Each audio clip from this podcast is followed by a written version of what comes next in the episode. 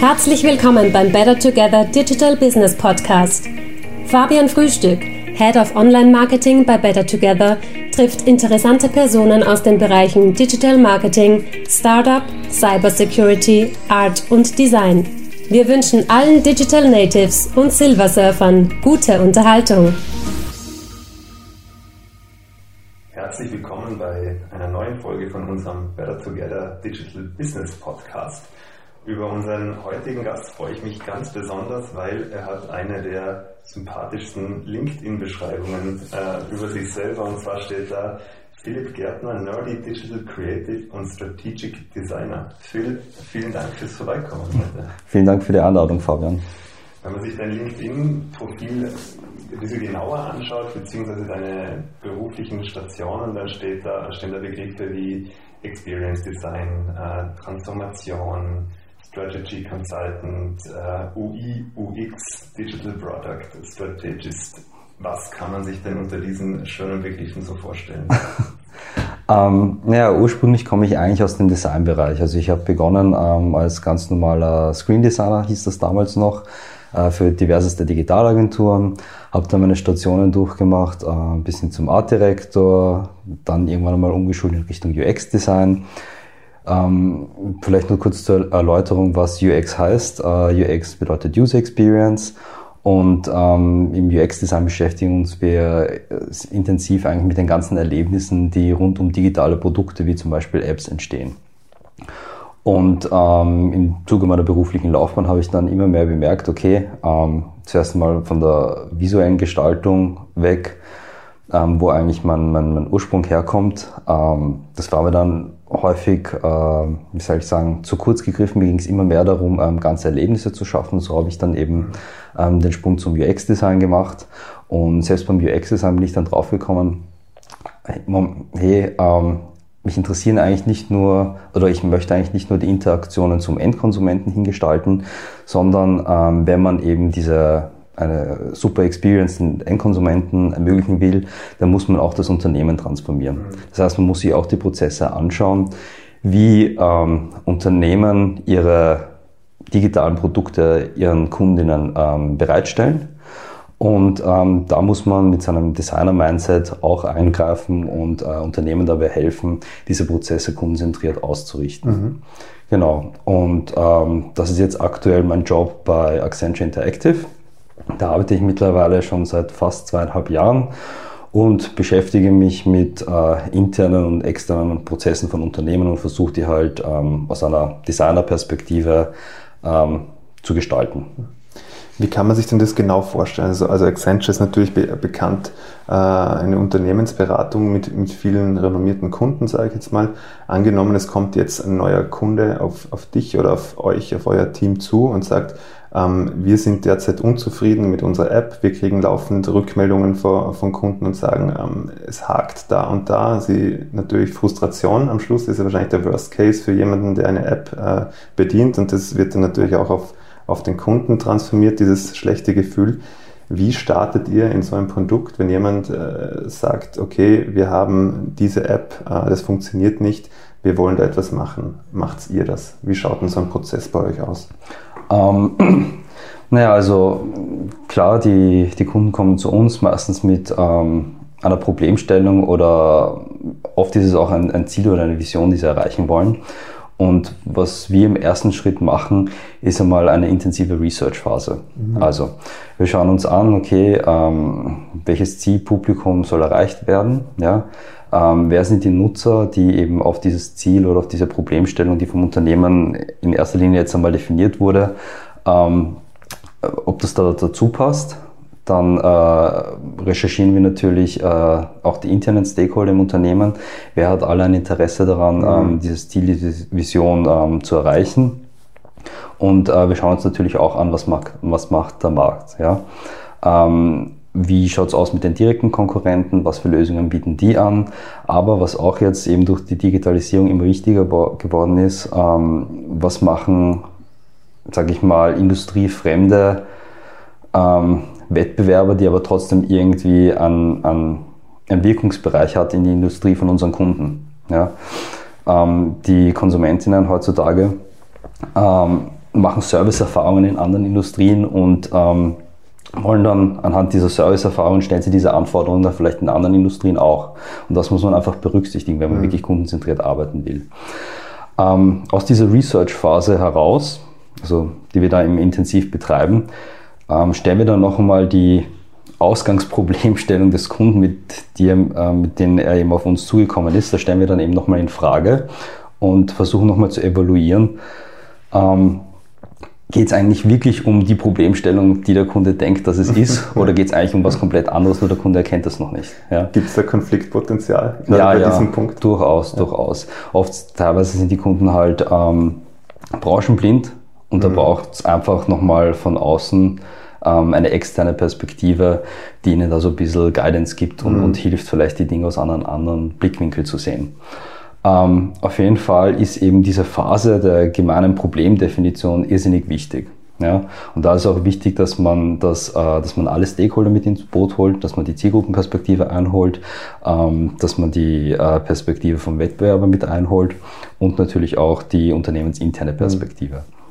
Und wenn man sich dann eben auf die Problemstellung geeinigt hat, dann fängt man eigentlich erst an, ähm, Lösungsideen zu entwickeln. Ja? Und im Idealfall bindet man da auch schon die, die Endkonsumenten wirklich ähm, mit ein ja, und versucht das nicht nur mit der einen Abteilung, die dir gerade den Auftrag gegeben hat, ähm, das zu generieren, ja. sondern versucht wirklich in einem Co-Creation-Prozess alle mit ins Boot zu holen und ähm, entwickelt Lösungen, die man dann im Prototypen ähm, ummünzt und die dann natürlich am Markt äh, auch wieder vertestet. Ist es grundsätzlich äh, ein bisschen ein Wettlauf gegen die Zeit, wenn ein Kunde kommt und sagt, wir haben Problem X, bitte lösen und äh, bitte vorgestern schon. Und wenn ihr sagt, ihr habt da wirklich äh, eine sehr lange äh, Research-Phase, die es hundertprozentig braucht, damit man das Problem lösen kann, und dass ihr da Gefahr läuft, dass wenn es dann zur Produktion kommt oder die App oder was auch immer es ist, das Produkt am Schluss fertig wird, dass diese Phase so lange dauert hat, dass die Technik einen überholt. Wenn man sich heute eine App anschaut oder eine Version von einer App, die eineinhalb oder zwei Jahre äh, alt ist, dann schaut das natürlich schon fürs, fürs Auge, was immer gewohnt ist zum Updates machen, schon sehr alt aus. Also habt ihr da ab und zu einen richtigen Stress, dass euch die Technik überholt in der Zeit, wo ihr wirklich an dem Problem arbeitet? Na, also das denke ich nicht. Also genau das setzt eben dieses agile Arbeiten um. Mhm. Es ist nicht so, dass wir jetzt ähm, keine Ahnung, zwei, drei Jahre brauchen, um, um eine einfache App auf den Markt mhm. zu bringen. Ja, diesen Ansatz verfolgen wir nicht. Und du hast es schon richtig erwähnt, der, der Markt ist auch speziell durch die Digitalisierung so schnelllebig geworden, dass man einfach als Unternehmen flexibel Produkte auf den Markt bringen muss. Ja, und da braucht es in der Unternehmenskultur und speziell bei größeren Konzernen, die halt schon etabliert sind und, und langwierig sind, ähm, da braucht es ein bisschen so ein, ein, ein Change im, im, Mindset. Ja? Also wir dürfen nicht mehr davon ausgehen, dass wir ein Produkt bis zur Perfektion, zwei, bis zur vermeintlichen Perfektion mhm. zwei, drei Jahre lang fertig entwickeln, sondern es geht darum, schnell zu erkennen, was sind sozusagen die Grundbedürfnisse der, ähm, des Zielpublikums, sich dann irgendwie eine Roadmap aufzumalen, okay, ähm, die die und die Features ähm, setzen wir in den und den Phasen um und möglichst schnell mit dem, ähm, mit wir nennen das halt MVP, ähm, auf den Markt zu gehen und da eben zu vertesten, okay, stimmt die Richtung, die wir eingeschlagen haben überhaupt? Oder müssen wir unsere Roadmap adjustieren und ähm, ein paar Dinge umändern? Ja, und mhm. dann geht es halt darum, ein vermeintlich unfertiges Produkt, das aber schon zumindest die Grundbedürfnisse mhm. abdeckt, ähm, am Markt zu haben und das dann später halt groß zu skalieren. Und mit Updates zu versorgen, Genau, genau, mit Updates zu versorgen, größer zu machen und äh, weiter zu verbessern. Ganz wichtig dabei ist, ähm, dass man sich nicht auf die Roadmap versteift. Das ist, ähm, sage ich mal, das ist immer die Herausforderung, speziell bei großen Konzernen, wenn die sich mal auf eine Roadmap mhm. geeinigt haben, die dann über zwei, drei Jahre geht. Und ähm, während man eben ein neues Produkt launcht und dann auf neue Erkenntnisse kommt, dass es dann irrsinnig schwer ist, diese Erkenntnisse dann in, in der Roadmap wieder zu implementieren ja. und die Roadmap zu ändern, ja, weil sie eh schon darauf alle geeinigt haben. Ja. Und davon muss man sich eigentlich lösen als, als großer Konzern. Wie viel Spielraum gibt es bei dieser Arbeit eigentlich für Kreativität? Also wenn am Anfang ein Konzept gemacht wird, wie du sagst, eine Roadmap, die Kunden können sich dann darunter was vorstellen oder die Kunden denken dann, es wird so und so ausschauen und ihr kommt dann äh, auf dem Weg drauf, ähm, hoppala, es wäre eigentlich viel besser, wenn man die, sagen wir einfach mal, die Bilderwelt oder die Farben oder alles andere, was mit, mit kreativen Inputs zu tun hat, anders machen. Wie viel Spielraum habt ihr denn da persönlich, wenn es um solche Sachen geht? Also ist da auch wieder Verhandlungssache von den Kunden abhängig oder könnt ihr sagen, ähm, wir müssen das wieder über den Haufen werfen, sonst laufen wir Gefahr, dass das ganze äh, Produkt äh, wahrscheinlich nicht so gut ankommt? Ja, Kreativität ist immer so eine Sache. Ja. Es kommt darauf an, wie du Kreativität auslegst. Mhm. Äh, Kreativität ist jetzt nicht einfach, ähm, sage ich mal, irgendjemand hat eine, eine, Geisteseingebung und dann schaut das Ganze gut aus, sondern das, was eigentlich Designarbeit auszeichnet, ist die, sage ich mal, die Recherche im Vorfeld und wie du Probleme löst. Sei es jetzt visueller Natur mhm. oder generell jetzt, ähm, wenn du Prozesse gestaltest. Ja. Ähm, und äh, Kreativität in dem Kontext heißt eigentlich nur, dass du einen anderen Zugang hast, ähm, Probleme zu lösen, aber du kannst das trotzdem auf ähm, Fakten und Research basiert, ähm, machst du halt eben deine Lösungen. Und ähm, wenn du dem Kunden eben zeigst, hey, schau, das hat mein Research ergeben, ja, ähm, das wünschen sich die, die Kunden und den und den Output ähm, erwarten, wir, äh, mhm. erwarten wir, wenn du so vorgehst, dann lässt sich der Kunde da schon meistens überzeugen. Ja. ja. Ähm, genau. Also Kreativität drückt sich eher darin aus, wie du zu Informationen kommst, mhm. als jetzt, wie du jetzt schlussendlich eine Lösung entwickelst. Ja. ja. Ähm, das ganze Thema User Experience hat ja auch, die Wurzel liegt eigentlich darin, dass wenn jemand auf eine Website kommt oder eine App bedient, soll es ja so sein, dass die Person so schnell wie möglich die gewünschte Information findet, die er braucht und nicht auf zig Umwegen äh, in Sackgassen reinfährt und sich irgendwie Frustration dann breit macht. Das sind so Sachen wie künstliche Intelligenz, äh, Stichwort Chatbots etc. Sind das ein Thema in der Arbeit, die du machst oder ist es eine ganz andere Baustelle? Na, also das, äh, solche Lösungen müssen wir natürlich immer mitdenken. Ähm, weil du jetzt vorhin erwähnt hast, User Experience bedeutet halt so schnell wie möglich an die mhm. Informationen zu kommen. Ähm, da widerspreche ich halt sehr oft. Okay. Ja. Ähm, das kommt halt immer darauf an, welches Ziel das Unternehmer verfolgt oder mhm. welches Ziel der, der User verfolgt. Mhm. Ich sage mal, wenn du wenn du als User eine Information auf einer Webseite suchst und die braucht halt einmal fünf Klicks statt drei Klicks, mhm. dann ist es noch nicht der Weltuntergang. Ja, wenn diese fünf Klicks halt irgendwie engaging designt worden sind, ja. weißt du, was ich meine, dich, dich unterhalten und dich bei, bei Laune halten. Ja. ja. Dann kann das oft sogar ähm, smarter sein, das mit fünf Klicks abzuwickeln als mit mhm. drei Klicks, weil es dann irgendwie, das Thema Brand Experience ist da auch irrsinnig wichtig, weil es da in der Zeit vielleicht Markenbindung erzeugen kannst als Unternehmen. Und ähm, jetzt in Bezug auf Chatbots, bei Chatbots ist das eben auch so eine Sache. Ähm, richtig eingesetzt kann es einen irrsinnigen Mehrwert in die User Experience bieten. Ähm, das Schlechteste, was man machen kann, ist einfach eine Webseite in einen Chatbot zu verpacken ja. und äh, darin zu verstecken. Ja. Das verstehen halt leider Gottes ja. die meisten Unternehmen nicht. Das wäre meine nächste Frage gewesen. Wann kommt der erste Chatbot raus, der wirklich funktioniert und der einem weiterhilft um das Finden, was man sucht? Weil ich glaube, dass da ist noch sehr viel Potenzial in, in, in dem Bereich, dass da wirklich eine Serviceleistung gemacht wird, in, hinter der künstliche Intelligenz steckt. Mhm. Also ich glaube, auch in Zukunft wird, es, wird der Weg dahin gehen. Vielleicht noch zum, zum Thema Chatbot, weil mich das mal eine Zeit lang irrsinnig beschäftigt hat. Ähm, was mich halt irgendwie so ein bisschen wurmt, ist, dass viele Unternehmen sich davor fürchten, ähm, dem Chatbot einen echten Charakter zu geben. Mhm. Ja, äh, oft sind diese Chatbots halt, ich meine, ja klar, ein, Chatbot sollte vielleicht nicht zu menschlich rüberkommen, mhm. sollte immer klar sein, dass man jetzt gerade mit einem Computer redet, aber die Kommunikation über einen Chatbot, diese Dialogkommunikation, das bietet irrsinnig viel Potenzial für ähm, Markenbindung und Markenkommunikation. Ja. Das verstehen leider Gottes noch die wenigsten Unternehmen. Ja. ja.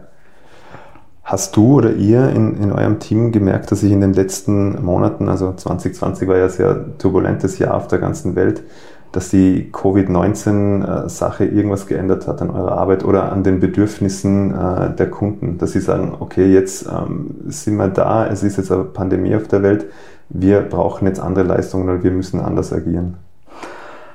Ähm, in Bezug auf, auf Service Design würde ich sagen, ja, schon. Ähm, durch eben diese, diese Krise haben einerseits natürlich die, die Unternehmen jetzt auch äh, interne Krisen. Sie müssen schauen, dass sie weiterhin wirtschaftlich agieren. Ähm, gleichzeitig wollen sie auch keine, keine Mitarbeiter entlassen mhm. und so weiter. Aber die Nachfrage bricht ihnen auch weg. Andererseits ähm, brauchen die Kunden mehr denn je ähm, Services, die speziell jetzt im, also die jetzt speziell abgewickelt werden können digital, weil sie ja, wenn wir zum Beispiel das, das, das Beispiel Banken hernehmen würden, ja, ja. Ähm, für die hat sich das Geschäft ja komplett verändert. Ähm, das Filialgeschäft ist eigentlich jetzt durch die Covid-Krise mhm. erst recht weggebrochen. Mhm. Ähm, die Leute vermeiden es, in Filialen zu gehen, dafür steigen halt die ganzen Online-Services, ja, also die, die Anspruchnahme von Online-Services. Und ähm, Banken haben gleichzeitig auch damit zu kämpfen, dass ähm, ihnen eventuell jetzt durch die Wirtschaftskrise Kreditrückzahlungen wegfallen. Und gleichzeitig wird aber die Anfrage nach Krediten steigen, ja, weil, die, weil die, die Konsumenten irgendwie ihre Leben finanzieren ja. müssen.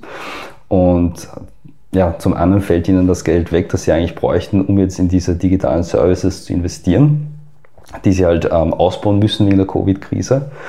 Und ähm, deswegen ist eben dieser Service Design Ansatz, den wir verfolgen, wo wir wirklich darauf achten, ähm, ob äh, auf, auf den Mehrwert für Unternehmen und für die Konsumenten, ähm, der ist da extrem wichtig, weil wir da wirklich schauen in diesem Prozess mit, mit äh, unseren Kunden, ähm, dass wir uns auf die Lösungen oder die Problemstellungen fixieren, die in erster Linie sehr schnell äh, einen Impact haben. Mhm. Ja, für Unternehmen, aber auch für ja. die Konsumenten. Ja. Und die Covid-19-Krise ähm, bestärkt eben, dass wir vermehrt so einen Ansatz verfolgen. Ja. Also ich habe mit mehreren Expertinnen jetzt geredet und habe sie nach deren Meinung natürlich gefragt und wo sich alle einig waren, dass in, in unserem oder in meinem Marketingbereich alles, was im, im Online-Bereich zu tun hat, gibt es einen großen Vorteil und zwar waren jetzt durch die Bank alle Leute mehr oder weniger gezwungen äh, dazu, dass sie sich mit dem Thema ähm, Videotelefonie, ähm, Chatfunktionen, äh, alles, was irgendwie mit äh, Face-to-Face -face früher war, was nicht mehr gegangen ist, auseinandersetzen. Sprich, die Digitalisierung hat jetzt eine vielleicht ältere Zielgruppe erreicht, die mit dem Thema eigentlich nie was anfangen wollte oder schon abgeschlossen hat mit dem Thema. Sprich, ich bin eh schon zu alt für das. Und da hat es jetzt wirklich so eine Art Quantensprung gegeben, dass es trotzdem jetzt eine neue Zielgruppe gibt, die jetzt schon technisch so fit geworden sind in den letzten Monaten, die das wahrscheinlich in ihrem Leben sonst nicht mehr so gemacht hätten. Also ich glaube, da gibt es auch ein, großes Potenzial, dass da eine neue Zielgruppe jetzt eventuell entstanden ist. Also gerade wenn es um diese ganzen Sachen geht, wie, wie richte ich mir das ein, wie finde ich mich zurecht in so einem neuen Programm. Also ich glaube, das war äh, eigentlich äh, gute Sache, wenn man was aus, der Covid-Krise mitnehmen kann, dass man das auch gesehen hat oder auch die Unternehmen, dass es so funktioniert.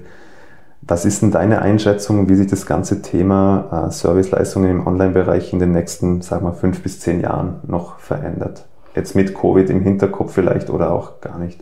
Mhm. Ähm, das ist natürlich auch immer industrieabhängig. Ja? Je nachdem wird das unterschiedliche Auswirkungen haben, aber ich glaube, dass man schon sagen kann, dass durch die Covid-19-Krise ähm, diese Digitalisierung und ähm, den, den Umstieg auf Online-Services, dass das nochmal bestärkt wird. Mhm. Ja. Das bedeutet im Umkehrschluss für die, also für die Unternehmen, für die großen Konzernen, dass sie halt vermehrt ähm, in Digitalisierung investieren werden. Das bedeutet auch neue Abteilungen. Ähm, UX wird äh, ein immer relevanteres Thema für die ganzen Unternehmen, dass sie das Inhouse haben mhm. und vielleicht nicht an externe Agenturen auslagern. Ähm, Genauso auch ähm, generell dieses, äh, nennt, man nennt das Design-led Strategy, dieses Verankern von Design Thinking in der Unternehmensstrategie.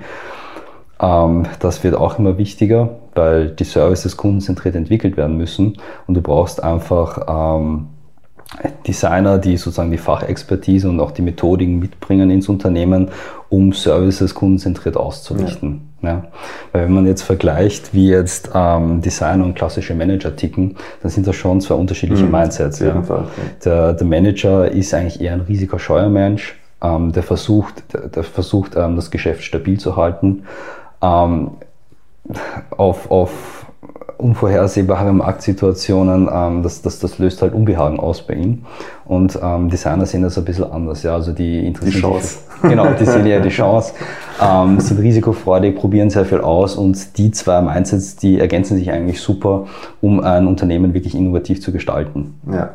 Und das wird auf jeden Fall auch nochmal durch die Digitalisierung, durch die verstärkte digitale Serviceorientierung, ähm, werden diese zwei Mindsets immer mehr, mehr und mehr miteinander fusionieren. Mhm.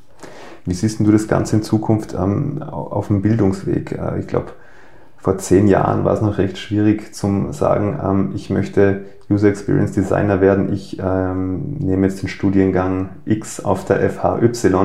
Ähm, ich habe ein bisschen recherchiert. Auf der Technischen Universität Wien gibt es jetzt einen ersten Lehrgang, aber glaube auch erst seit drei Jahren. Wenn dich jetzt jemand fragt, Philipp, ich interessiere mich total für das Thema. Ich bin ähm, 19 Jahre alt, ich bin jetzt mit der Matura fertig. Was empfiehlst du mir, wie ich dann auch irgendwann mal in diesem Berufsfeld Fuß fassen kann? Und zweite Frage, lieber Philipp, ich bin 34 Jahre alt, äh, kenne mich mit, mit Computern ein bisschen aus, aber das interessiert mich total. Kann ich da umsatteln und ähm, habe ich da trotzdem noch eine Chance, zum da irgendwie reinkommen? Ähm, jetzt bezogen auf äh, UX-Design ja. oder Service-Design oder... Generell eigentlich, also wenn ich sagen will, ich möchte im im UX-Design irgendwann mal arbeiten, in dieser Branche, mhm. breit gefächert? Ähm, wichtig ist einmal zu verstehen, dass äh, es nicht den typischen UX-Designer gibt. Mhm. Ja. Ähm, ganz grob kann man sagen, dass sich das Themenfeld UX-Design oder ein UX-Designer aus drei Kompetenzen zusammensetzt. Ja. Ähm, das eine ist UX Research, mhm. also die Fähigkeit, ähm, Daten zu sammeln, quantitativ und qualitativ, diese auszuwerten und Insights zu generieren. Dann gibt's ähm, die UX-Konzepte oder UX-Strategen, die sich eher damit dann beschäftigen, ähm, aus diesen gewonnenen Daten Interaktionskonzepte auszuarbeiten, sich zu überlegen, okay, wie ist die Informationsarchitektur beispielsweise bei einer Website, äh, wie muss da die Navigation funktionieren, welche Inhalte zeigt man auf der Website etc. Und dann gibt's noch äh, die dritte Kompetenz im UX-Design, die sich auf das Thema Visual Design beschäftigt oder UI-Design, User Interface Design. Da sind wir dann schon in der, in der, in der Grafik, in der genau, Kreation. Genau, wenn es wirklich darum geht, ähm, wie schaut das optisch aus, ja. ähm, kommt, kommen die, das, das Markendesign auch rüber und so weiter, ist es äh, benutzerfreundlich, mhm. äh, Usability, Accessibility etc. Und ähm, es gibt sehr, sehr selten Designer, die alle diese drei Kompetenzen mhm. perfekt beherrschen. Ja. Es ist meistens so, dass du in einem UX-Team jemanden hast, der wirklich spezialisiert auf, auf UX-Research, dann hast du einen super Visual Designer und dann noch eine eigene Person, die sich mehr so um die Architektur ja. Applikation ja. ähm, konzentriert. Und ähm, je nachdem, was du halt anstrebst oder wo du halt denkst, dass du deine Stärken hast, kannst du dich in, die, in den unterschiedlichen mhm. äh, Disziplinen weiterentwickeln. Da gibt es super Online-Kurse, musst nicht dafür immer ein, ein Unistudium absolvieren. Ja. Und tatsächlich ist es leider Gottes in Österreich so, dass es ähm, noch kaum ähm, Ausbildungsformate gibt, die halt gratis sind oder universitär angeboten werden, um sich da jetzt wirklich ja. zu spezialisieren. Da ist uns Deutschland schon ein bisschen weiter. Mhm weltweit vielleicht? Also welche gibt es Nationen, wo man sagt, das sind wirklich äh, sind Top-Nationen, wenn es um, um, die Ausbildung für solche Berufe geht? Mhm. Ähm, würde ich auf jeden Fall mal auch nach Deutschland blicken. Ja? Okay. Aber auch natürlich die skandinavischen Länder mhm. sind da sehr weit voraus. Ähm, und generell alles, was so ein bisschen mit, mit ähm, jetzt nicht nur unbedingt auf UX-Design bezogen, sondern generell so in Richtung Design, Service Design, Design Thinking, äh, kann man ruhig auch nach äh, Südamerika oder eher in den südlichen Ländern schauen. Mhm ja, von den Ausbildungen her. Okay, spannend. Also es gibt keinen geraden Weg, es gibt kein Rezept, dass man Nein. Matura in Schule X, dann Universitärlehrgang Y macht. Das ist aber auch äh, spannend. Genau, Zeit. wobei beim, beim UX-Design, wie gesagt, ähm, glaube ich, ist das in Österreich gerade noch so ein bisschen im Aufbau. Mhm. Ähm, jetzt für den Beruf des Service-Designer muss ich sagen, gibt es das nicht wirklich. Weil äh, Service-Design ist sozusagen dann vielleicht so würde ich es interpretieren, noch so ein bisschen der Überbegriff über UX-Design. Service-Designer müssen mit UX-Designer zusammenarbeiten, ja. damit sie eben diese Services entwickeln. Und beim Service-Design geht es hauptsächlich, hauptsächlich darum, ähm, Probleme zu lösen, die eben die Organisation oder eben den Endkonsumenten betreffen. Und den Beruf des Service-Designers kannst du eigentlich nur ausüben, wenn du schon viel Berufserfahrung hast im Lösen von Organisationsproblemen. Mhm. Ja. ja. Und das Spannende beim Service-Design ist, dass das häufig nicht nur Leute aus dem klassischen Designbereich sind, die vielleicht UX-Designer vorher waren, sondern auch ähm, Personen, die ein klassisches Betriebswirtschaftsstudium absolviert haben, aber wissen, verstehen, wie Organisationen denken und ticken. Mhm. Und ähm, Service-Design-Teams zeichnen sich halt dadurch aus, ähm, dass sie wirklich sehr divers sind. Du hast Ethnografen da drin sitzen, du hast Betriebswirtler da, da, drin sitzen, du hast klassische Designer da, da drin sitzen, Markenstrategen etc. Es sind auch nie immer die gleichen vier Leute, schätze ich mal, sondern je nach genau. Projekt wird das neu gemischt und die Experten, Expertinnen aus den gewissen Bereichen hinzugezogen. Genau, genau. Mhm. Es kommt immer darauf an, ähm, auf die Problemstellung, die es zu lösen gilt.